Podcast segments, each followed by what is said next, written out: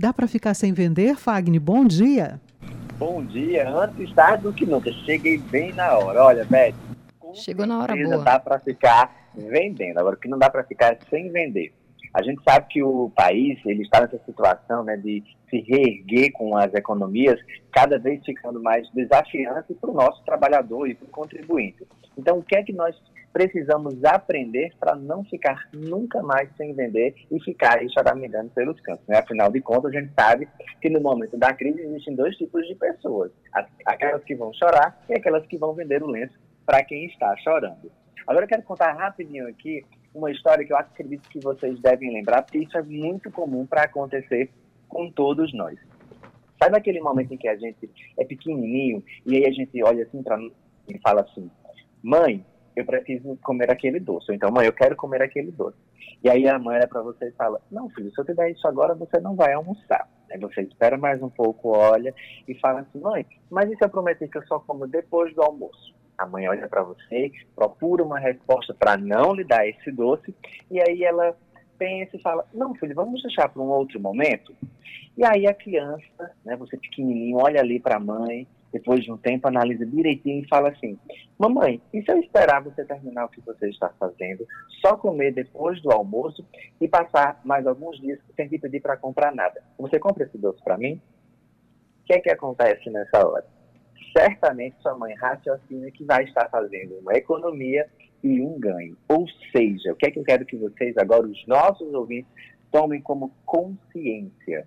Nós precisamos aprender a lidar com os dois ou até os três primeiros não que as pessoas estão prontas para nos dar. E olha que natural, desde pequenininho que nós aprendemos a ser esse vendedor, a conquistar algo é, em prol do nosso próprio benefício de maneira persuasiva e não de forma insistente. Claro que tem aquelas pessoas que vão insistir porque estão loucas, desesperadas para atender apenas uma necessidade. Mas pensem comigo agora. Se você entendeu que lá, desde pequenininho, você sempre recebeu não da sua mãe, do seu pai, só que você não se convencia daquele primeiro não, daquele segundo não, que batalhou até chegar ao fim, o que faz você hoje não batalhar em busca do sim quando você está conversando com as outras pessoas? se você não aprender a lidar com a resiliência desse não, você certamente vai ter dificuldades para o sim.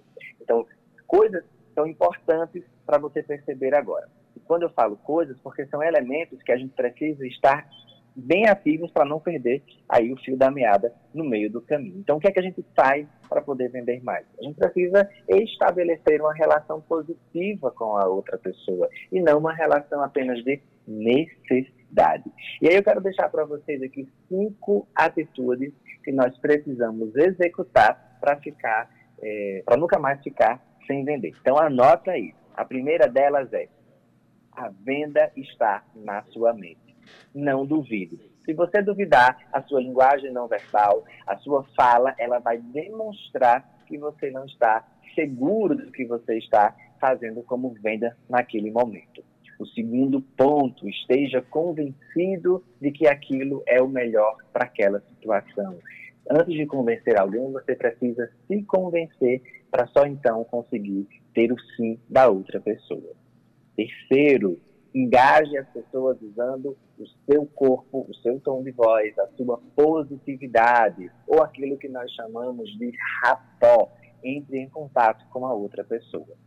Número quatro, ouça as razões das pessoas ao invés de falar primeiramente os benefícios daquilo que você quer ter como sim. É muito importante trabalhar o ouvir e ouvir com atenção. E o número cinco, se fizer a pergunta errada, você também terá a resposta errada. Então tenha muito cuidado com as perguntas que você faz para entender o que as pessoas precisam. Nós precisamos ter essa comunicação assertiva para poder chegar no sim das outras pessoas de forma natural e que todos se sintam felizes e queiram estar ali conectados com vocês. Então, essa é mais do que uma fórmula, essa é uma estratégia para você nunca mais ficar sem vender uma ideia que seja. Anotaram tudo, meninas? Falei um pouco mais rápido hoje. Mas a gente presta atenção e não perde nada do que você está ensinando para nós e para os nossos ouvintes. Muito obrigada, Fagner Fernandes, por essas, né, sempre esses esclarecimentos trazidos aqui ao Jornal Estadual. Se Deus quiser. Então, até a próxima semana, se Deus quiser, para que a gente possa ter aí uma coluna show de bola e cada vez mais elevando o nosso público a conseguir o que eles tanto buscam. Fiquem com Deus e até a próxima terça-feira. Obrigadão.